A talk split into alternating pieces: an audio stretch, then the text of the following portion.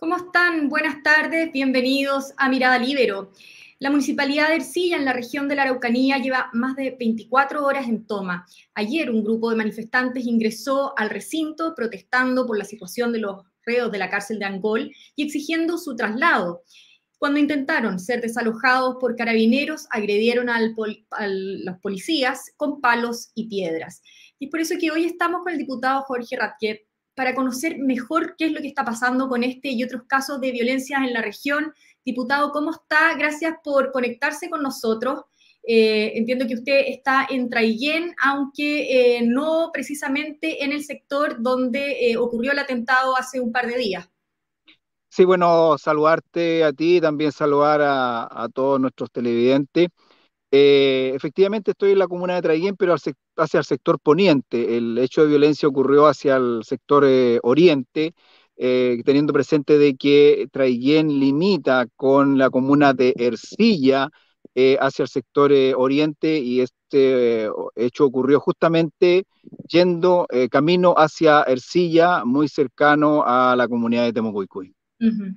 Vamos a ir inmediatamente a, lo que ocurrió en Traiguén propiamente tal, pero quiero partir con lo que anunciaba en un principio, eh, la situación que estaba viviéndose en la comuna de Ercilla, en la municipalidad de Ercilla, que, como decía, está tomada.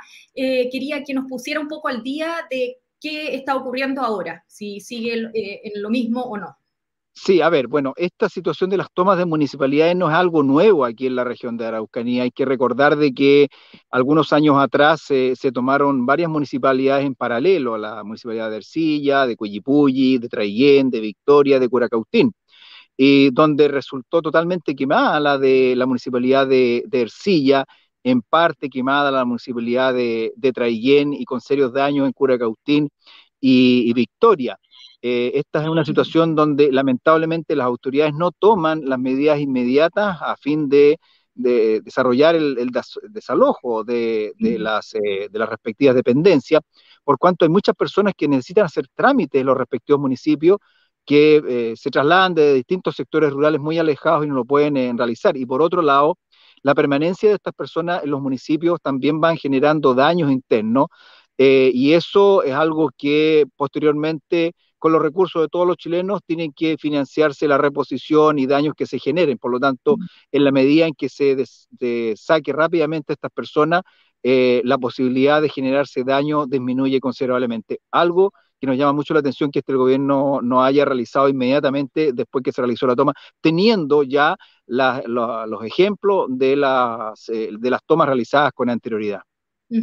Claro, eh, porque eh, de acuerdo a la información policial, como usted dice, eh, se denunció el delito de usurpación violenta, pero el alcalde Valentín Vidal no había solicitado el desalojo de quienes realizan la protesta. ¿A qué se debería esto, cree usted? A ver, es una, eh, un error que cometen muchas veces los alcaldes porque por quedar bien con eh, eh, gente de, los que están interviniendo, los que se han, han, tomado, se han tomado la municipalidad, finalmente perjudican al resto de la población. por lo tanto, es una, constante que ha ocurrido ya en varias ocasiones donde los alcaldes prefieren negociar, tratar de llegar a diálogos para proceder en forma pacífica al desalojo, cosa que en muy pocas ocasiones ha dado resultado y los daños que se generan siempre son altísimos, eh, sin eh, considerar, ¿no es cierto?, algo que poco, poco se puede eh, evaluar o valorar, que es el hecho de que muchas personas no pueden realizar sus trámites y obtener los beneficios que la municipalidad a diario tiene que atender a toda la ciudadanía. Claro que sí, o sea, afecta, por supuesto, a toda la comunidad. Ahora, ¿quiénes son estos manifestantes? Usted decía que eh, se han producido eh, estas tomas eh, en el pasado también. ¿Son los mismos que han realizado tomas anteriormente o son comunidades nuevas? ¿Quiénes son? A ver, desconozco esa, esa información con lujo de detalle porque no hemos tenido la información, la individualización de las personas que están realizando estas acciones pero eh, entendemos que deben ser personas pertenecientes a las mismas comunidades o sectores que han intervenido en otras tomas anteriormente. Eh, por lo tanto, las acciones que ellos realicen deben ser similares a las que han ocurrido en otras ocasiones. Em, un video eh, que probablemente usted también vio, todos lo vimos, eh, muestra eh, cómo los manifestantes agreden a carabineros cuando los intentan desalojar o al menos mover de ahí, los carabineros no se defienden. ¿En qué condiciones ha visto usted a las policías de la zona? A ver, siento que a pesar de que aprobamos la ley Naín Retamal, que viene a dar mayor facultades a carabineros y también para que puedan realizar sus acciones. Hoy día carabineros no se siente absolutamente empoderado respecto de este tema eh, porque creo que eh, no tiene el respaldo por parte del gobierno para poder proceder adecuadamente. El gobierno insiste en querellas y acciones que, eh, donde hay carabineros involucrados y por lo tanto cada funcionario carabinero tiene una familia por detrás que debe solventar, ¿no es cierto?, y mantener, y por lo tanto muchas veces ellos eh, eh, omiten acciones que deberían sí realizar, como es la protección de vehículos fiscales. El, el, vehículo resultó dañado, eso obviamente que alguien tendrá que reponerlo, eh, y si Carabinero va a ese lugar, debe ir también preparado respecto a este tema para hacer los procedimientos eh, adecuados respecto a esta situación.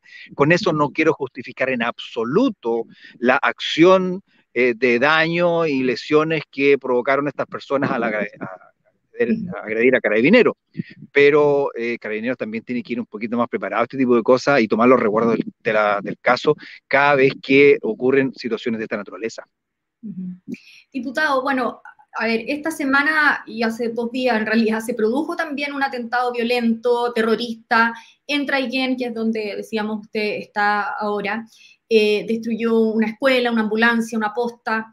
Eh, usted, en, por Twitter, en realidad leí que usted había dicho que le habían ah, eh, advertido al gobierno que esta es una comunidad que había estado amenazada. ¿A quién y cómo lo comunicaron ustedes y qué respuesta recibieron? A ver, eh, cada vez que, se, mm, que se renueva el estado de excepción, nosotros le comunicamos ciertas situaciones al gobierno. No soy de los, de los, parlamentarios que solamente critica, sino que también hace proposiciones. Y en las dos últimas intervenciones le señalé esta situación al ministro a la ministra de Interior y en, su, y en su momento también a su secretario del Interior. Y en reunión en Cerro Castillo, esa tan bullada reunión donde hubo filtraciones, ¿no es cierto?, que, que, que todos eh, eh, tanto critican. Bueno, también podrían haber existido las filtraciones donde yo le pedí personalmente al presidente de la República que estableciera un punto avanzado en la comuna de Traiguén, en ese sector, no en la comuna de Traiguén, sino que en ese sector, para resguardar, resguardar muchos eh, habitantes de, ese lugar. Además que muchos hechos delictivos que se cometen en, em, en la comuna de Traiguén y comunas vecinas tienen su vía de escape por esa ruta.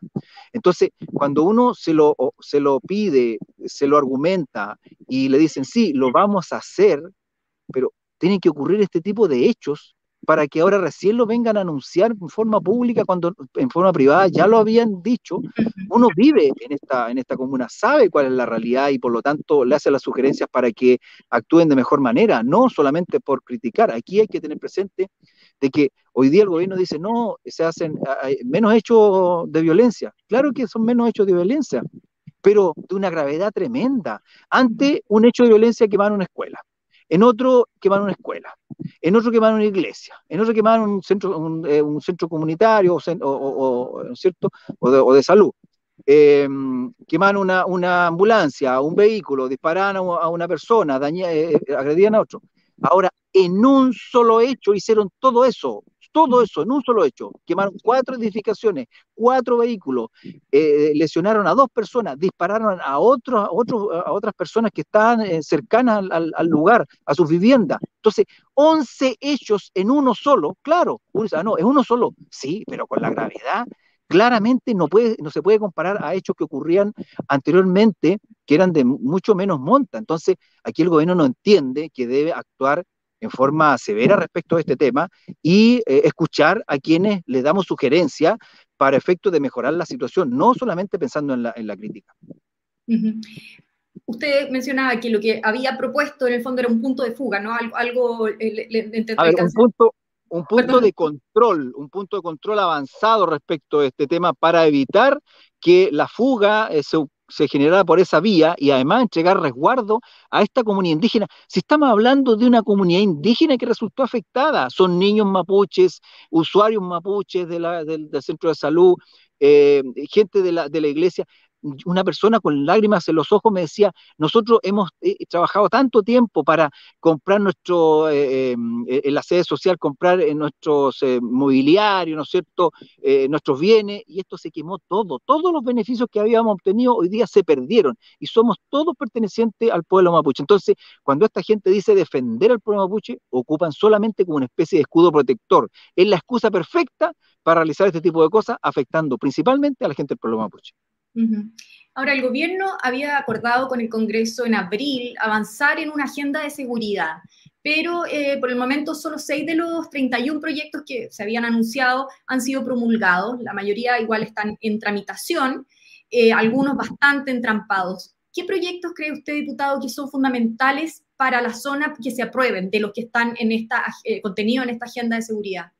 Mire, hay varios proyectos que son de relevancia, pero hay uno que dice relación justamente con lo que ocurrió este, estos días atrás, que es lo relativo, ¿no es cierto?, al robo y hurto de productos e insumos agrícolas se, sancionó, ¿no es cierto?, el robo de, madera, se aumentó, pero como se aumentó la pena, eh, los delincuentes ya están recurriendo al robo de animales, ¿no es cierto?, de ganado, de, insumos agrícolas, de productos agrícolas, eh, del, eh, tráfico, ¿no es cierto?, y, de, marihuana. Entonces, hay una serie de, de, normativas que hay que apurar. La ley antiterrorista, la ley de usurpaciones que hoy día está ya salió por lo menos de la comisión, pero hay una serie de normas que deben avanzar. Claro que hoy día, con toda la situación de, escándalo que ocurre producto de la, de la, corrupción, ¿no es cierto? Y estas platas mal destinadas, eh, la agenda se fue para ese lado. Pero hoy día eh, la situación de seguridad, no tan solo en la región de la Araucanía, sino que en el resto del país, debe ser asumida con mucha responsabilidad y con mucha eh, premura y, y rapidez por parte del gobierno. Y estamos dispuestos a poderle colaborar pero ellos no, nos escuchan, a pesar de que no es que nosotros seamos adivinos o seamos pitonizos, que, que sepamos lo que va a ocurrir, pero vivimos acá y cada una de las sugerencias que nosotros hagamos son importantes. Eh, en estos días ha venido la ministra de Salud, hoy día el subsecretario del Interior, y nadie nos avisó absolutamente nada. Está ocurriendo lo mismo que ocurrió en la época estival, producto de los incendios, venían los ministros, venían los subsecretarios, y nosotros que vivimos acá ni siquiera nos avisaban. Le sugerimos una serie de cosas cuando lo logramos encontrar en algún lugar, pero hasta el día de hoy tampoco se han solucionado y los problemas siguen tal cual en la región de Araucanía. ¿Y por qué cree usted que no los toman en cuenta? No sé, yo creo que ellos parece que gozan con el sufrimiento ajeno. Parece que les gusta que la gente se les haya quemado, ¿no es cierto? Se hayan sufrido en el verano. Parece que después a ellos les interesa llegar con ayuda y con eso la gente se siente feliz. Yo creo que está muy equivocado respecto a este tema.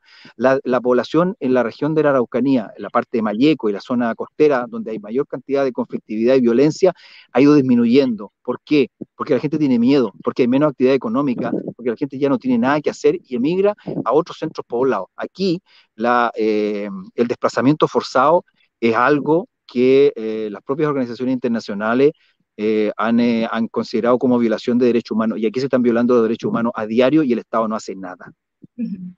Por último, diputado, cuando eh, estuvo el tema de la seguridad muy presente en la agenda, que fue a principios de año, marzo, abril, ustedes o, o la zona, la gente en la zona, sentía que estaban siendo tomados en cuenta.